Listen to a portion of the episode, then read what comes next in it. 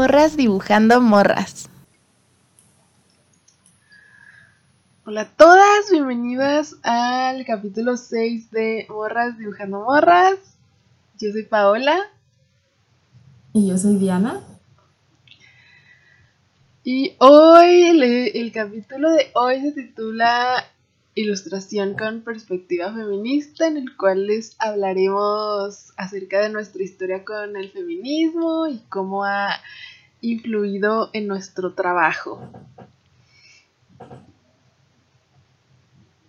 Sí, yo creo que nos tardamos un poco en, hacer este capítulo porque realmente toda la base de lo que queremos hacer con este proyecto de Morras Dibujando Morras es eh, la perspectiva feminista. Entonces, pues obviamente Paola y yo somos feministas, nos consideramos como tal feministas, entonces les queremos hablar de, de cómo es nuestra historia con nuestra postura política porque sí es algo importante que analizar. Aunque primero yo les quiero decir que antes de, grabar esto tuvimos una discusión. tuvimos un, una, pues sí, una pequeña discusión entre socias de este proyecto. Sí. Debido a La primera discusión más eh, relativamente seria. Pero creo que ya acabó la tensión, ¿verdad? O después vamos a tener que ir a terapia de familiar o algo así. sí, ya después de seis capítulos ya surgió el primer desacuerdo. No, pero estamos bien, todo cool. Oye, te cortaste y no te entendí. Que ya, que ya estamos bien. Ya no me ah. acuerdo qué dije. y pues este es el capítulo 6, el cual eh, ya habíamos intentado grabar la semana pasada, ¿no? No, fue un buen hace como dos semanas, ¿no? Sí, ¿verdad? bueno, ya lo habíamos intentado grabar, pero... Em, pues no sé, no teníamos inspiración. Bueno, sí grabamos como media hora, yo creo. Pero de hecho grabamos bastante y luego decidimos que no estaba fluyendo, como que nos estábamos yendo demasiado por las ramas. Nos sucedió lo mismo que con el capítulo de el, el síndrome de la impostora, que fue como que a, la mera hora sentíamos que sí necesitábamos más preparación sobre este tema porque, pues precisamente como dijo Diana, es algo importante en el podcast porque queremos que este proyecto sea con perspectiva feminista, entonces nos parece importante que ustedes conozcan nuestra postura. Así que sí, una vez más nos nos intimidó el tema. Sí, eso la verdad es que no debería pasar porque creo que debemos relajarnos un chingo, hermana. O sea, de verdad está siendo un problema el hecho de que no sabemos hablar de cosas serias o no sé qué pedo, pero pero bueno. Es que le damos demasiado, bueno, o sea, porque sentimos que es un tema demasiado importante y queremos que se entienda, por eso nos damos perdón, no somos personas desesperadas y ansiosas y, y, queremos como que abarcar todo, o sea, porque realmente son temas muy complejos, entonces obviamente que no no a abarcar todo en lo que dura el podcast, pero pues, como que empezamos a sobrepensar todo, nuestro, nuestro guion, y ya al final, no sé, nos autosaboteamos, entonces ya no sabemos ni qué. Pero pues aquí seguimos, ¿verdad? En la luchita. Sí, y eso combinado con, bueno, al menos yo con el hecho de que ya, pues es fin de año, ya estoy harta de mi trabajo godín, eh, que tengo mucho frío. ya dijimos el capítulo pasado que odiamos el frío, así que somos personas muy poco productivas cuando hace frío. Una disculpa. Sí, de por sí somos mm, poco productivas cuando hace calor. bueno, por lo menos yo soy una persona que hace sus siestas de cuatro horas y creo que los, estos fines de semana de invierno, bueno, todavía estamos en invierno, pero ya casi, de verdad que por lo menos un día del fin de semana lo dedico a dormir. O sea, eso está muy cabrón, pero tal vez ya no debería ser dormir nada saludable. Pero bueno, esperamos ordenar nuestra vida, porque yo también tuve algo de trabajo por finalizar el diplomado de ilustración que estoy haciendo. Ya por fin se acabó hace una semana. Entonces... Así, eso también fue un obstáculo.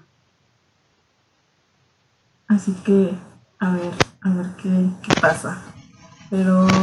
Ah, otra cosa que les quería decir es que por fin tenemos podcast.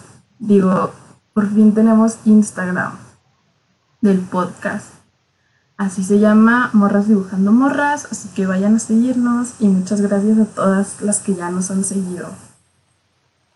Por ahí vamos a estar subiendo contenido. Yo la vez pasada, ¿sabes qué quería hacer? Es que la... Yo sí voy a decir esto, pero el capítulo que grabamos anteriormente íbamos a hablar de nuestro top de canciones de Spotify pero Diana dice que ya no quiere hablar de él porque ya pasó de moda. Y ya no es relevante, ya nomás fue la semana pasada o antepasada. Bueno, pero yo quería mandarle saludos a una morra que se llama se llama Berraca y Poderosa. Ah, claro. sí, quiero mandarle saludos porque nos etiquetó porque salió en su, nos salimos en su top de podcast más escuchados y gracias de verdad te quiero mucho muchas gracias de verdad me llenó mucho el alma eso y y sí sentirnos escuchadas porque algo malo que tiene este formato de podcast es que pues no tenemos comentarios de ningún tipo, entonces a veces se siente un poco solitario aquí, pero, no sé, sabemos que ahí están ustedes y no sé, gracias de verdad. Un saludo. Y, espero que, ya a partir de que tenemos el, Instagram eh, se sientan libres de comentarnos ahí lo que lo que les está pareciendo, eh, críticas constructivas, lo que quieran decirnos por ahí o alguna duda que tengan acerca de nosotras o de nuestro trabajo, también nos lo pueden dejar ahí, ya es como que un medio más directo. Entonces, si vayan a seguirnos a Instagram. Si denos sugerencias de, de que hablemos algo así. Sí, de episodios, porque Todavía tenemos algunas ideas, pero esperamos que, no se nos acaben tan pronto. Pero yo creo que este ya es el último capítulo del año, ¿no? Mm, Porque ya sí vienen las fiestas y todo eso. Bueno, sí, ya estamos a mitad de diciembre, no manches. Sí, tal vez sí. Y entonces yo creo que con este capítulo vamos a despedir el el 2021, que un año extraño, fue como una extensión del 2020. Como que están juntos esos años, yo de verdad no, no puedo separar, no, sé qué pasó en 2020 y qué pasó en 2021. O sea, como que están pegados, ¿no? Sí, como que fue un año muy largo. O sea, fue el, el 2020 y ya no se acabó. Pero yo creo que este tema sí es bastante bueno para despedir el año. Y para que, como, como que la introducción justo a, a los demás episodios en los que ya esperamos este, hablar más de feminismo y de esas cosas que queremos incluir. Pero bueno, eh, primero les vamos a platicar un poco de nuestra historia con el feminismo. A ver, Paola, dinos, eh, ¿cuándo fue la primera vez que supiste de la existencia del feminismo? Yo la primera vez que supe del feminismo fue en la carrera en mi segundo año, porque yo tenía que en una clase que se llama gráfica tenía que planear un proyecto para hacer en el semestre. O sea, pues sí, la, estaba buscando la temática para hacer mi proyecto. Entonces, aquí en Chihuahua, en esas épocas, eh, los artistas y las artistas solían utilizar mucho la temática de los feminicidios las muertas de Juárez y también las desapariciones por el narcotráfico y todo eso. Al menos eso es lo que yo percibí en mi primer año de carrera cuando iba a los museos y así. Entonces tuve la idea de hacer mi proyecto como algo tipo violencia de género o algo por el estilo. Pero así buscando en internet yo descubrí, así pues me buscando y navegando encontré el feminismo, la página de, de lo que era feminismo en Wikipedia y me leí, me leí todo eso. Eh, así que sí, mi primer acercamiento al feminismo fue de Wikipedia. Todo eso se me hace curioso porque eh, yo recuerdo que supe de la existencia del feminismo desde el CEDAR y pensé que tú también, porque nuestra amiga Natalia, eh, un saludo Natalia si nos estás escuchando, eh, ella como que tenía mucho...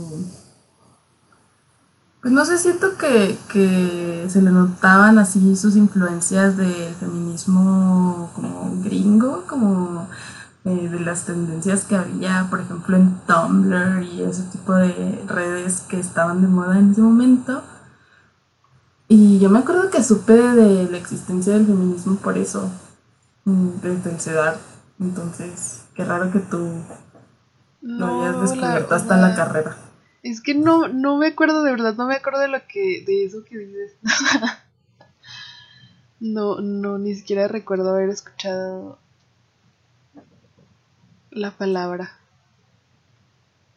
Y Pero justo se me hace.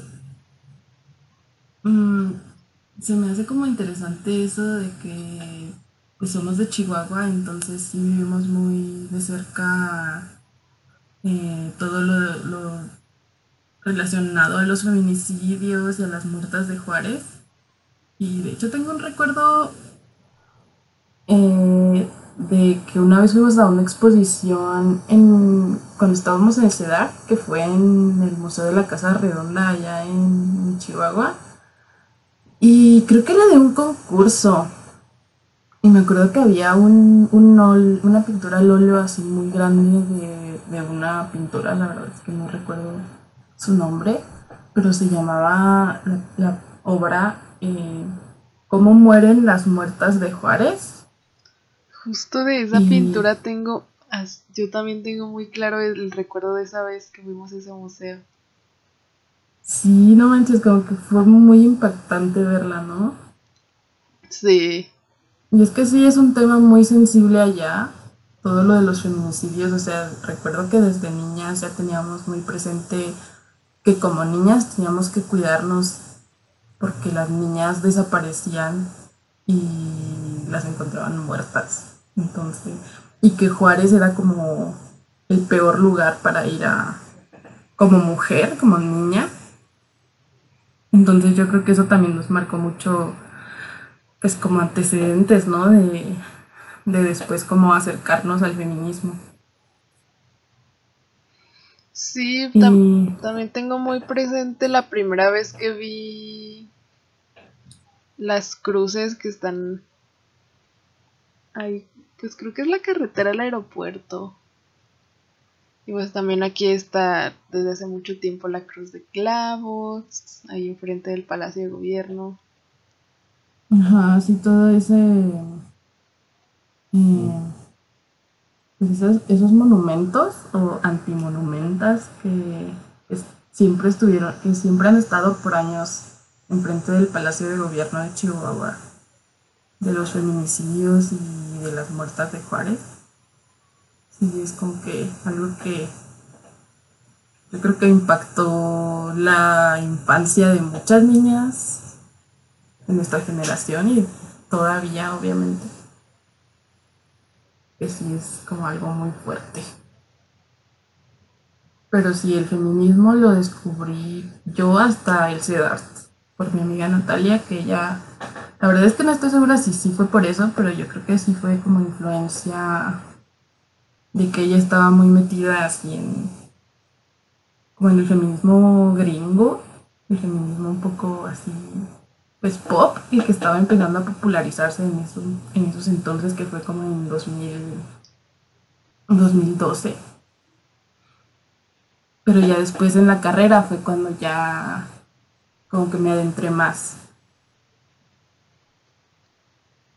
Sí, pues yo en la carrera les digo que en esa clase yo después de investigar en Wikipedia y leerme la Wikipedia de muchas de las de las mm, de los tipos, ¿cómo se dice?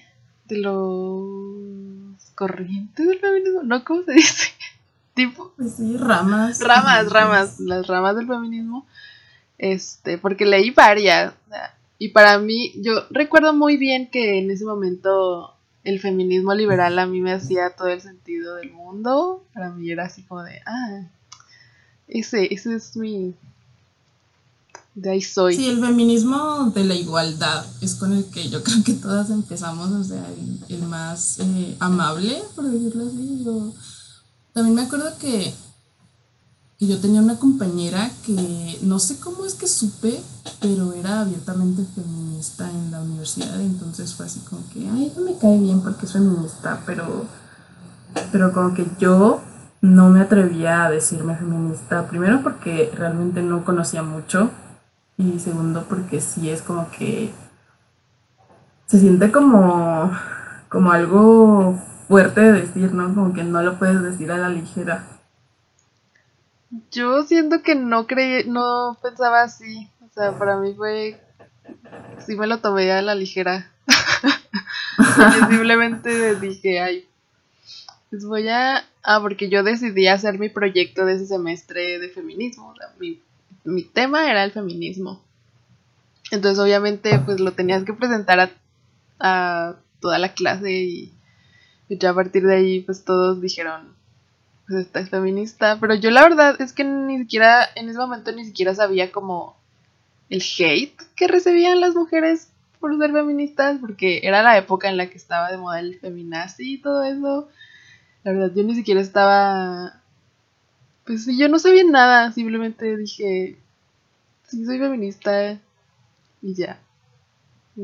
Es que yo siento que cuando estás empezando en el feminismo, y justo el feminismo liberal o el feminismo de la igualdad, mm, como que si tienes esa presión así muy grande de que no quieres que piensen los demás que odias a los hombres y como que sí todo el, o sea como que mucho peso de tu discurso se va en eso así de que por ejemplo yo así de ay sí los hombres también pueden ser feministas y así buscaba que el, que el aliado no que Ay, no sé, o sea, cosas bien de oso que ahora digo, ay, qué oso. Sí, claro, y de hecho también yo, o sea, todo mi trabajo se basaba en. O sea, en todo se incluía vatos, prácticamente era un. una oda a la heterosexualidad. Em, sí, porque sí recuerdo así que que yo leí acerca del feminismo radical y si pensaba así de, mm, no, too much. Pobrecitos vatos. Pero sí, perdón. Pues era, era joven, ingenua.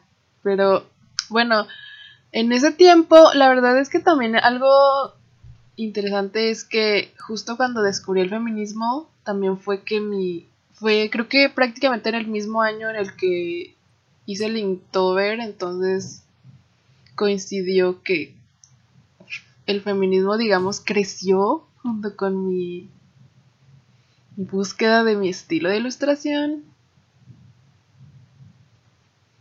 Mm, sí. Pues sí, de hecho, yo siempre, a mí siempre me gustó dibujar más mujeres, pero igual sí cuando ya empiezas a adentrarte en el feminismo, pues ya lo haces con una intención más política, no solo porque te guste más dibujar mujeres. Y siento que nosotras dos vivimos un ambiente académico diferente, porque aquí sí era como más aceptado el feminismo, pues sí gustó el más pop, el más liberal, el, más académico, y muchas profesoras tenían como, eh, como esa libertad de decir ciertas cosas así en pro del feminismo y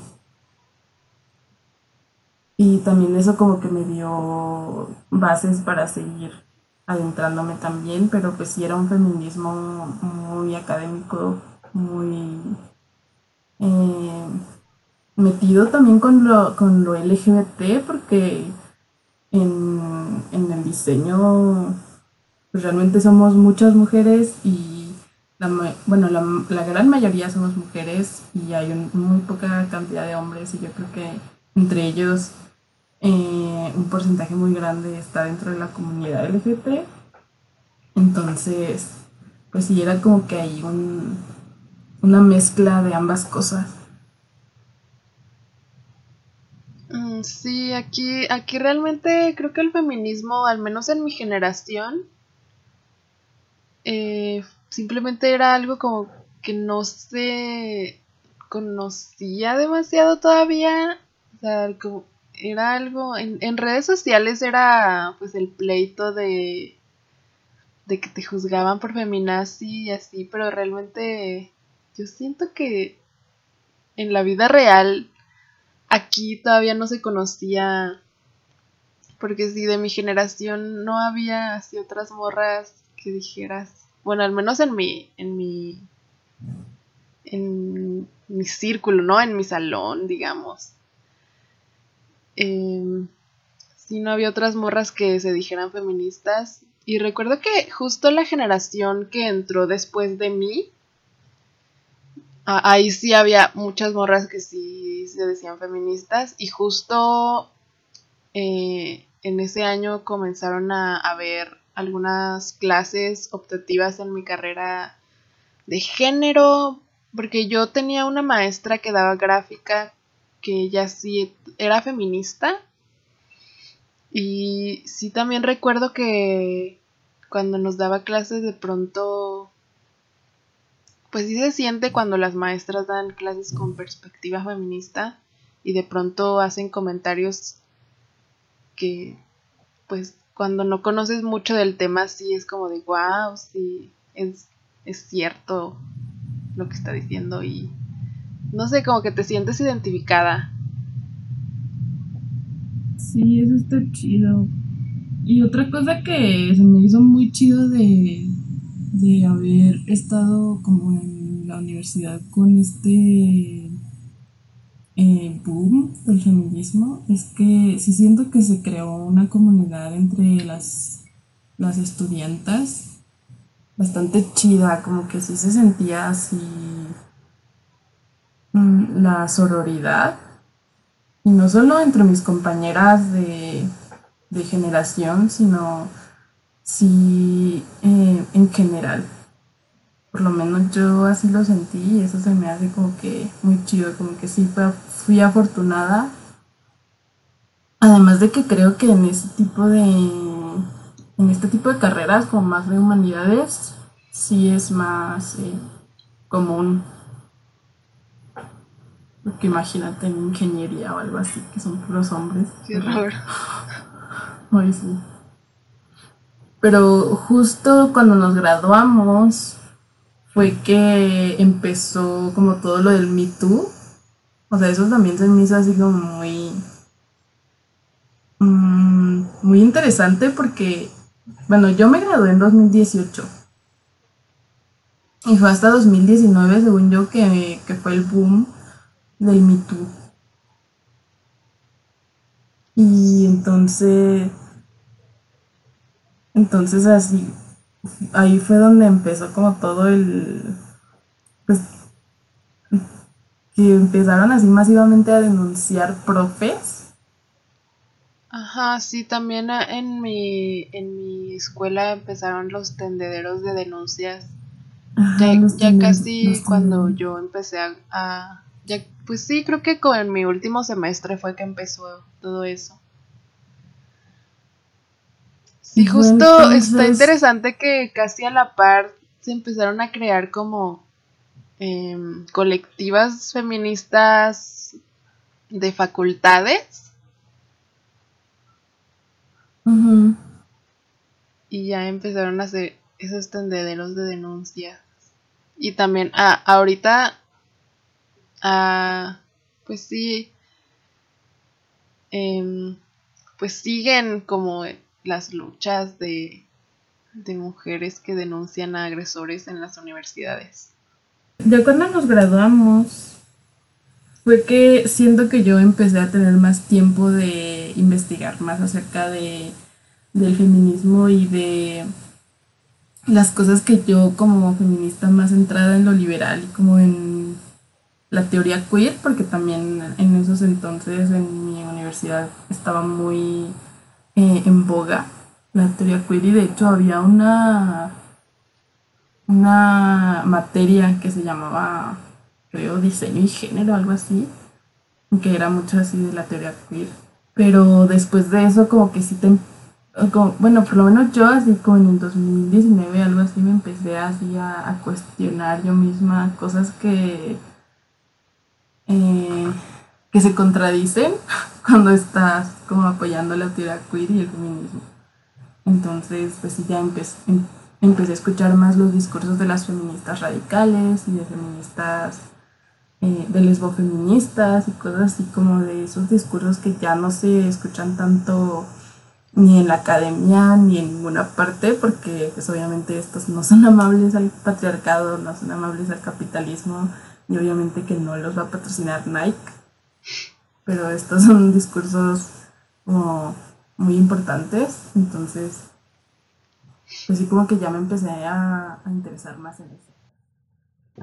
Eh, a mí, a- al menos a mí, lo que, lo que empezó, lo que empezó a influir, digamos, bueno, de la forma en la que empezó a influir el feminismo en mi trabajo fue precisamente el hecho de empezar a, a buscar más mujeres referentes y en la forma de darme cuenta de que realmente no conocía el trabajo de mujeres artistas porque en la escuela no te enseñaban el trabajo de mujeres.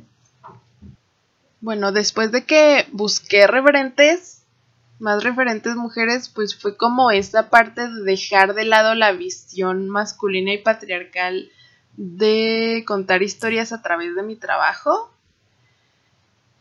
Y también el hecho de empezar a cuestionarme la heterosexualidad obligatoria, que yo creo que eso fue algo demasiado importante en mi trabajo, la verdad, porque una cosa que yo opino es que pues la heterosexualidad obligatoria va va de la mano con el hecho de que las mujeres siempre estamos buscando constantemente aprobación masculina. Entonces realmente muchas veces pues no, no haces cosas para ti ni haces cosas realmente pensando en ti o, o con tu visión porque pues simplemente no, no tienes una visión de ti misma fuera de la que ellos nos han dicho que tenemos que tener. Entonces, sí, pues yo en algún punto ya empecé, sí en la carrera ya empecé a cuestionarme todo eso. Sí, justo con, con, o sea, ya teniendo referentes ilustradoras, como que si ya vas haciendo de tu arte un medio para la introspección y no solo dibujar por dibujar. Porque sí, sí siento que el trabajo, obviamente que también es porque somos em, novatas o principiantes, pero no tiene un significado tan importante o tan profundo para ti y pues si poco a poco si te vas eh, sintiendo identificada con el trabajo de otras mujeres, también empiezas a, explorar tu propio trabajo a través de, de los mensajes que quieres transmitir. Y eso es mucho más importante ya teniendo referentes mujeres. Sí, sobre todo porque, bueno, cuando encuentras referentes con los que te puedas identificar, ya sea pintura o los referentes que tú utilices en tu trabajo, por ejemplo, yo utilizo, yo no utilizo, yo tengo muchas referentes en la poesía y siento que es demasiado diferente ya cuando empiezas a, a leer a mujeres, a ver a mujeres, porque realmente sí te sientes identificada con lo que hablan, con lo que transmiten. Porque la mirada masculina es muy diferente. Siento que aunque te guste el trabajo de los hombres, realmente no es muy fácil sentirse identificada con él. Y también cuando ya lo ves desde una perspectiva feminista, pues incluso tienes conflictos con la forma en la que ellos nos plasman a nosotras y pues sí, los personajes que ellos crean de nosotras que son completamente irreales. Sí, yo recuerdo que justo en esos años, como en el 2016 o por ahí, eh, conocí a Paula Bonet, que seguramente muchas de ustedes ya la conocen, es una eh, bueno, era ilustradora, ahora es más bien artista y escritora. Y justo siento que ella fue como un parteaguas en mi trabajo artístico porque eh, una vez fui a, su, a una presentación de su libro eh, más reciente que tenía en esos momentos, que era el de La Sed. Y recuerdo que sí era un trabajo muy diferente a todo lo que había hecho anteriormente, porque sí se le conoce como dos etapas principales, eh, justo una como ilustradora y la otra como artista, como el trabajo que lleva desarrollando hasta el día de hoy. Y me acuerdo que en esa presentación nos habló de su propio descubrimiento con el feminismo y cómo el feminismo le hizo querer cambiar totalmente el mensaje que quería transmitir a través de su obra. Y que ya no era como nada más, eh, pues esa, esas ilustraciones que tenía antes que eran como muy preciosistas, como sin tanto valor simbólico. Y justo eh, la sed fue eh, la primer, el primer libro que hizo ya eh, teniendo esto en cuenta. No sé, o sea, yo la verdad al principio me impacté porque sí me quedé así de guau, o sea, no debió ser nada fácil como renunciar a lo que había hecho hasta ese momento, que pues era muy, muy popular y a todas las personas les gustaba y era muy popular precisamente por lo que había hecho antes. Y en ese momento ella estaba diciendo abiertamente que renunciaba a eso, que ya no, que ella ya no era eso. Y la verdad es que a mí se me hizo así, o sea, me voló la cabeza y yo dije, wow, o sea, y, y recuerdo que desde ese momento dije, tiene razón, o sea, Mm, se puede buscar otras cosas en lo que haces y no solamente hacer como mujeres bonitas o historias románticas. Y la verdad es que recuerdo eso con, con mucha admiración y todavía hoy sigue siendo una de mis grandes referentas y la quiero mucho. Qué padre. Pero sí, desde ese momento como que fue, fue un gran referente para empezar a contar cosas con mis ilustraciones y no solo hacer cosas bonitas.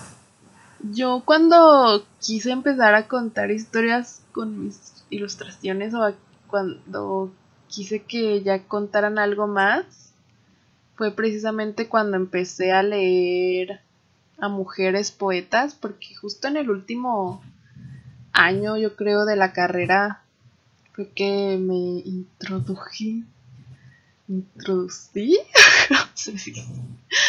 en ese mundo. Introduje, ¿no? Introduje. No sé, se escuchó raro un instante, pero bueno. Y no sé, demasiado, demasiado fascinante porque, bueno, yo antes de leer a mujeres poetas no leía poesía para nada, no era un género literario que yo leía, pero empecé a leer a Alejandra Pizarnik y luego ya buscaba, simplemente buscaba poetas y poetas y poetas. Y sí, me fascinaba mucho mm, todo lo que transmitían con las palabras, porque a mí, como ya notaron, se me hace muy difícil hablar. Entonces, en, en, uno de mis proyectos lo que hice fue, en, el, en mi proyecto final de pintura de la carrera, fue ilustrar poemas de Pizarnik y en el proyecto final de dibujo fue hacer un, una narrativa con un poema de Alfonsina Storni. Porque también se me hacía como bien triste que, que este mundo fuera tan cruel con ella. y que eran mujeres tan maravillosas y tan, tan brillantes pero realmente también ellas de alguna forma les afectó demasiado este mundo horrible y patriarcal. Sí, yo creo que también las escritoras fueron un referente importante en mi trabajo. Mm, por ejemplo, Rosario Castellanos, este, ¿cómo se llama esta señora? Rosa Montero. Ah, sí, Rosa Montero. Son como que las escritoras que sí empecé a leer más y sí, eh, cuando estás dentro del feminismo, una de las cosas, uno de los discursos más importantes yo creo es consumir mujeres eh, en cualquiera que sea tu profesión. Y sí recuerdo que fue una de las lecciones más importantes que me dejó el feminismo desde los primeros años, que es leer mujeres, porque a mí me gusta leer y pero sí realmente la mayoría de las cosas que leí han sido de hombres. Y sí me quedé así de por qué, o sea, si, si realmente tenemos muchas escritoras muy buenas en todos los géneros, porque simplemente leer hombres. Entonces empecé a leer solamente mujeres y sí fue como otro, otro medio de inspiración también.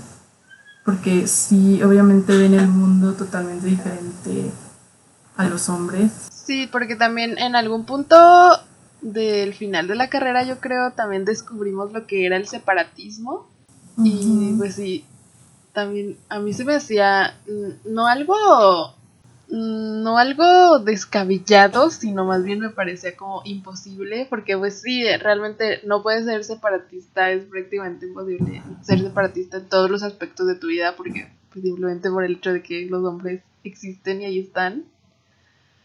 Pero yo en algún momento leí así de ser separatista también puede ser eh, comprar productos de mujeres, leer mujeres, eh, escuchar música de mujeres. En sí, comenzar a, a abrir más las puertas a las artistas porque todavía vivimos en el mundo de hombres, realmente no ha cambiado eso demasiado. Sí, el mundo creativo obviamente que no se salva del, patriarcado y de que eh, existan las, la violencia masculina hacia las mujeres y justo un claro ejemplo sería el Me Too, que ya lo mencionamos antes, que justo me puse a investigar un poco antes de hacer el podcast porque creo que sí fue un movimiento importante en su momento. Y hubo un Me Too para todo, o sea, Me Too actores, Me Too músicos, Me Too creativos. Y, y realmente, o sea, ves esos, casos y te das cuenta de que, eh, de lo, de que está tan metido el patriarcado en todos los aspectos de la vida que no sé, es, es, demasiado común verlo, por ejemplo, en las agencias creativas eh, todos los directores creativos o, de comunicación o de arte que fueron denunciados por violencia eh, sexual en su mayoría. Y, todos los profesores que han sido denunciados eh, en, esta, en, en, estas carreras, en nuestras carreras, en mi universidad, en la Lima, hubo también denuncias de profesores que me dieron clase, que sí, todos tenían su famita, así como de ojo alegres o de acosadores, pero realmente es muy serio lo que pasa eh, en las universidades con los profesores y también todos esos abusos de poder que solapa el sistema patriarcal. Y es tanto en eso de tus jefes, tus profesores, tus novios, o sea, todos pueden como hacer uso de este solapamiento que tienen por los por otros hombres para ejercer violencia sobre nosotras. Sí, es horrible lo normalizado que está y que también, o sea, también hay en la UACH hubo un buen de denuncias a profesores por ejemplo, a mí, uno, una vez que también presenté un proyecto a un, a un profe en la carrera que yo otra vez iba a hacer mi proyecto de feminismo, el, el, el profe me dijo feminazi, y en ese momento como que fue así de, mm, pues no sé, o sea, no se me hizo algo tan serio, pero ahora que lo pienso, como ¿Cómo le vas a andar diciendo feminacia a una alumna? O sea, sí, no mames. Eso demuestra que los, o sea, los profes son como cualquier vato incel. y es horrible pensar que, que son profes y, pero prácticamente es, como si tuvieran un catálogo de morras disponibles para ellos. Sí, claro, y además, o sea, no, sea, la violencia sexual es como lo más grave que pasa en ese tipo de espacios, pero realmente hay muchísimos tipos de violencia que ni siquiera se ven como tal, por, por precisamente estar tan normalizadas como por ejemplo mm, la condescendencia con la que tratan los artistas, los poetos, los fotógrafos asquerosos que toman fotos nada más de nalgas de mujeres que así con cuerpos eh, súper hegemónicos. O sea, todo ese tipo de cosas también están tan normalizadas y son como la, pues sí, la norma y lo, lo más, y este, como lo más consumido, por decirlo así. O por ejemplo también, ¿te acuerdas de que hubo como que también una ola de un chingo de tatuadores que estuvieron denunciando? Ah, sí. O sea, también, o sea, ni siquiera, o sea, mujeres que nos están escuchando, no se tatúen con hombres, por favor, tatúense con mujeres, aparte son mucho mejores tatuadoras. He visto tatuadoras muy chingonas, no se tatúen con hombres, por favor, o sea, pinches vatos pedorros. Neta, qué horror. Y pues sí, justo eh, el hecho de Mm, de que también, ah, por ejemplo, en la ilustración yo creo que son más, más alabados, más eh, reconocidos. Ajá, más reconocidos los ilustradores hombres que ilustradoras mujeres, a pesar de que yo siento que hay muchas más mujeres en la profesión que hombres. O por lo menos así es como lo percibo yo. Pues yo digo que sí, por ejemplo, en la carrera eran muchas más mujeres. O sea, las mujeres éramos como el 90% de las estudiantes de las carreras de artes y las carreras de humanidades también están llenas de morras. Y pues sí, esa es otra. Obviamente que el trabajo y la experiencia van a ser más reconocidas en un hombre que en una mujer y la mujer va a tener que trabajar el triple para ganarse la mitad del reconocimiento que ya tienen ellos. Y aparte de que a ellos les es mm, más fácil avanzar que a nosotras. Y también por el hecho de que ellos van por la vida súper em, seguros de sí mismos. Seguros de sí mismos y de su trabajo. Y nosotros siempre todo lo contrario, como ya dijimos en el capítulo de la, del síndrome de la impostora.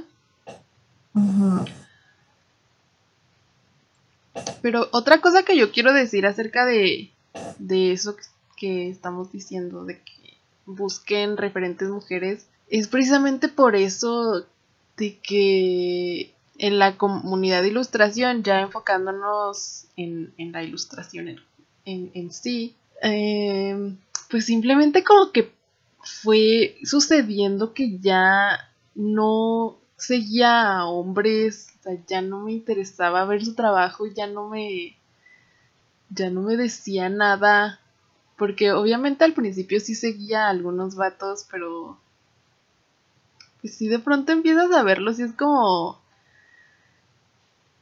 como hartante la forma en la que ellos representan, pues no sé, hablan, hablando de sus historias o de historias de mujeres. Realmente en todo, en todos los medios está lleno del male gay. Sí. la verdad es que es horrible, es horrible y ya también les va a servir, a, a pesar de que pues puede que les guste el trabajo de hombres, realmente sirve demasiado alejarse de, eso, de la mirada masculina, porque luego... Sí, la manera en la que nos representan es una manera que no somos las mujeres, o sea, es una forma de cómo ven ellos y cómo ha decidido el patriarcado que quiere que seamos las mujeres. Y eso, ah, cuando ya lo ves, cuando ya estás como del otro lado, te das cuenta, es súper agotador verlo. Yo sigo muy poco de hombres en Instagram, o sea, así contados. Y pues sí, obviamente no sigo así, no sé, dibujantes de cómic o eh, de concept art, porque sí siento que en, justo en estas este, como categorías de ilustración, es donde está más la male gaze así horrible y la sexualización. Y sí es demasiado demasiado agotador ya ver eso. Entonces sí les aconsejamos. Los, personajes que crean ellos. Realmente sí sí sí cansa verlo aunque ustedes sientan que es lo más normal del mundo Luego cuando descansas de eso, si te das cuenta de lo cansador que es ver el mundo desde la mirada masculina y se van a liberar, se van a liberar precisamente porque ya van a dejar de de querer llenar esas expectativas inalcanzables. Sí, y además el hecho de seguir a más mujeres, eh, se van a dar cuenta de que no, no tenemos nada que eh, o sea, no hay nada que alcanzar, o sea, no tenemos por qué eh, querer alcanzar a los hombres de ninguna manera porque, o sea, tenemos todo lo necesario y más para... O sea, no, no, no es que nosotras trabajemos menos o, o seamos inferiores en nuestras habilidades ni nada, o sea, simplemente es el patriarcado y nosotras podemos hacer eh, cosas súper buenas eh, que no tienen esa mirada horrible masculina, entonces hay de todo, o sea, y si ustedes les gusta justo, no sé, el cómic, concept art y este tipo de categorías que son como que más, mm, pues mayormente de hombres tal vez, pueden encontrar mujeres dentro de esas mismas categorías que hagan cosas increíbles, o sea, de verdad, no tienen que consumir el trabajo de los hombres, o sea, consuman mujeres, nos, o sea, tenemos que apoyarnos entre nosotras también en el mundo creativo. Y bueno, ya para finalizar, eh, yo en algún punto eh, comencé a tener un conflicto con mi trabajo porque pensaba que debía darle como esa carga política y que, que mi trabajo en sí fuera más, digamos, propaganda feminista o como se diga. Eh, y pues sí, darle visibilidad a, a los problemas que enfrentamos como colectivo, etcétera. Pero como ya lo mencioné, en, en los últimos años mi, mi, trabajo realmente ha sido más bien una forma de, de conocerme a mí misma y de... Sí, de, de realmente mm, alejarme de la mirada masculina, alejar por completo mi trabajo y empezar a, que mi trabajo fuera más libre y más más yo. Sí, yo creo que esto es lo más transgresor que podemos hacer eh, en cuanto a aplicar nuestra postura política a nuestro trabajo, no simplemente eh, como ir repitiendo eslóganes eh, que ya parecen así como que dogmas incuestionables de como el feminismo más pop, sino más bien de verdad cuestionarte dentro de ti qué puedes aportar con tu arte justo desde, desde tu postura política. Y creo que es muy importante esto de dejar de eh, intentar tener validación masculina y dejar de vernos a través de ese ojo patriarcal y comenzar a eh, pues a, explorar tu punto de vista y pues no sé, incluso eh, usarlo como método de introspección, porque obviamente que las vivencias que, tenemos las mujeres individualmente eh, son políticas, es colectivo, entonces más mujeres se van a sentir identificadas con lo que tú quieras contar si lo cuentas honestamente y profundamente. Entonces, mm, sí también es importante. Sí, pues es empezar a hacer, eh, hacer arte por y para nosotras. Ajá, exactamente. Sí, eso sería como que eh, la conclusión sería como el, el punto de todo. O sea, hacer arte por y para nosotras. Si, por ejemplo, yo quiero mencionar una vez más a una página que se llama Poesía de Morras, que es una colectiva que publica poemas de mujeres, pero ellas tienen ciertos lineamientos que tienes que seguir para que tu poema sea publicado. Por ejemplo, que no sea racista, ni clasista, ni perpetúe el amor romántico, ni estereotipos patriarcales, ni reivindique la prostitución, ni entre otras cosas.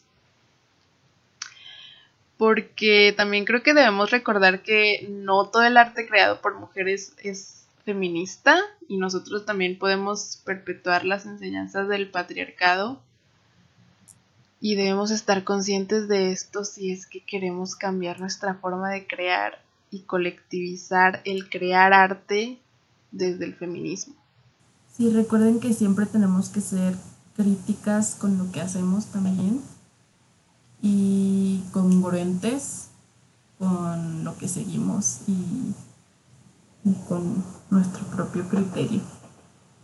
yo creo que aquí concluiríamos el tema de hoy. Eh, al final creo que no, nos, no estuvo tan mal. No, de hecho sí fluyó bien, ¿no? Y mm, creo que sí dijimos todo lo que tenía, lo que queríamos decir y a pesar de que no fue, no contamos nuestra historia así como en línea, parte por parte,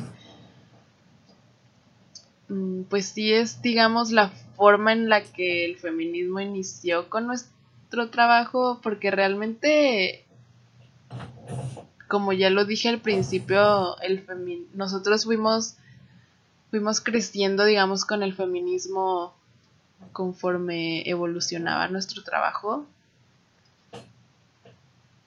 Porque pues sucedió muy a la par ambas cosas.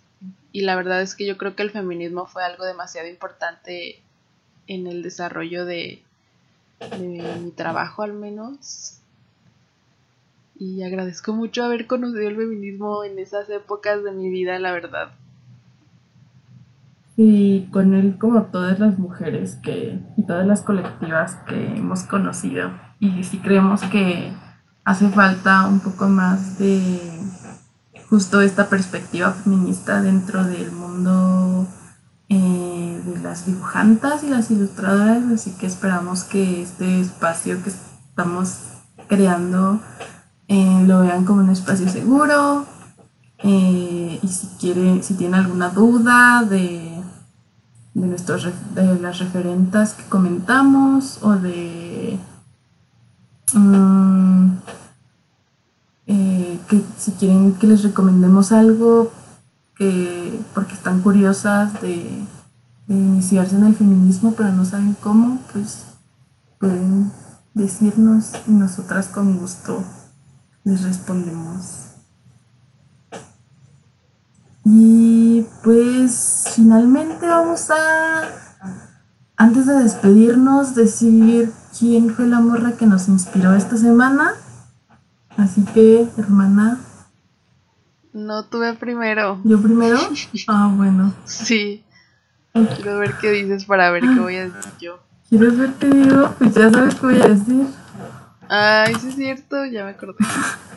Bueno, yo, a, a, mí la morra que me inspiró esta semana es una escritora china. Estoy buscando su nombre porque no lo tengo en mi mente, es Mo Xiang Dong-xiu.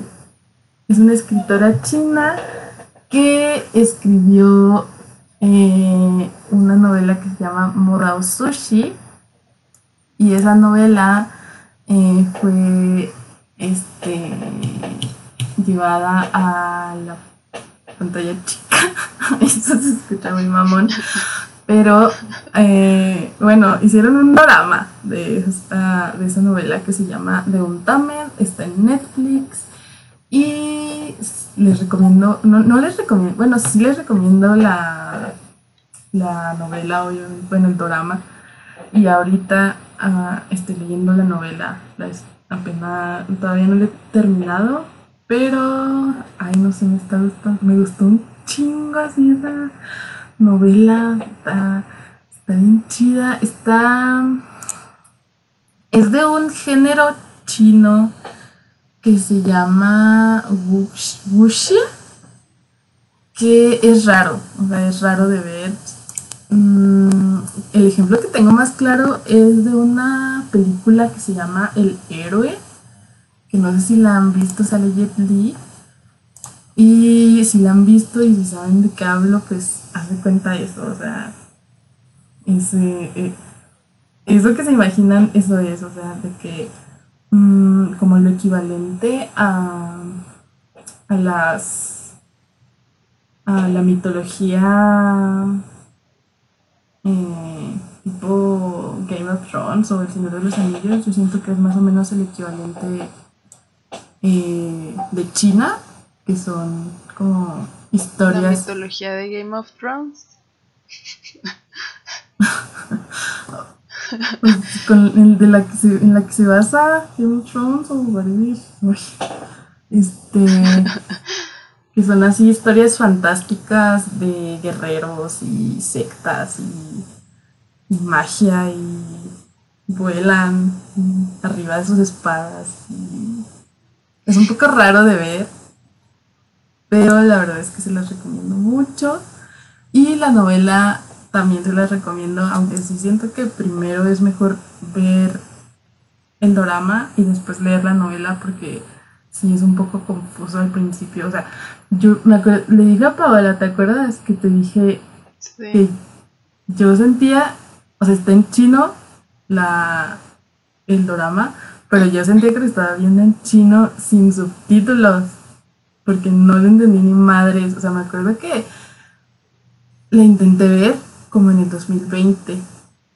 Y vi un capítulo y me quedé así no entendí ni verga, en serio. Pero ya, o sea, como que ya intenté verlo otra vez porque Instagram me lo estaba recomendando mucho. Entonces. Pues ¿Por qué te recomendaría eso? Qué raro. ¿Quién sabe? No sé. Sí, sí está raro. No sé por qué de pronto habrá salido en mis reels. Chingo. Pero bueno, ahí está mi, bueno, la morra que me inspiró esta semana. Ay, que por cierto, quiero decir algo, que es que yo no pensaba recomendar esto porque mm, cuando me puse a investigar más acerca pues, de la autora y todo esto, eh, porque es un, universo muy amplio, eh, leí varios artículos y todos decían, el autor de la novela de Madao Sushi. Y yo, ay, maldita sea este nombre. O sea, yo de verdad estaba así, maldita ese nombre, no puedo creerlo. Pero ya después me metí a otros lados y obviamente que no le escribió un nombre, le escribió una mujer y es Mo Xiang Tongshu, es una escritora. Entonces, creo que hasta fue un artículo del país que decía que era escritor. O sea, ni siquiera se toman el tiempo de investigar bien a las autoras. O sea, no mames. Pero bueno, al final, obviamente que es una escritora y pude recomendarlo aquí. Pero bueno, esa es mi recomendación de un Tame. Pueden verla en Netflix. ¿Qué morra te inspiró esta semana? Pues yo voy a utilizar, como es el último capítulo del año, voy a decir la morra que me inspiró todo el año, que fue My Love, Daniela Spala, que ya no hablamos de nuestro top de Spotify, pero yo quiero decir que todas las canciones top que tengo en Spotify son de ella porque creo que la descubrí como a finales de 2020, entonces durante todo el 2021 prácticamente fue lo único que escuché. Este, pero sí la amo, es, ah, es una cantante, ni siquiera lo había dicho, cantante y compositora argentina, la quiero mucho, me gusta mucho su música. Su no tiene tantos álbumes, pero el de Camas separadas y el de puro teatro arte, de verdad. Escúchenlos los dos. Neta me gustan casi todas las canciones de los dos álbumes.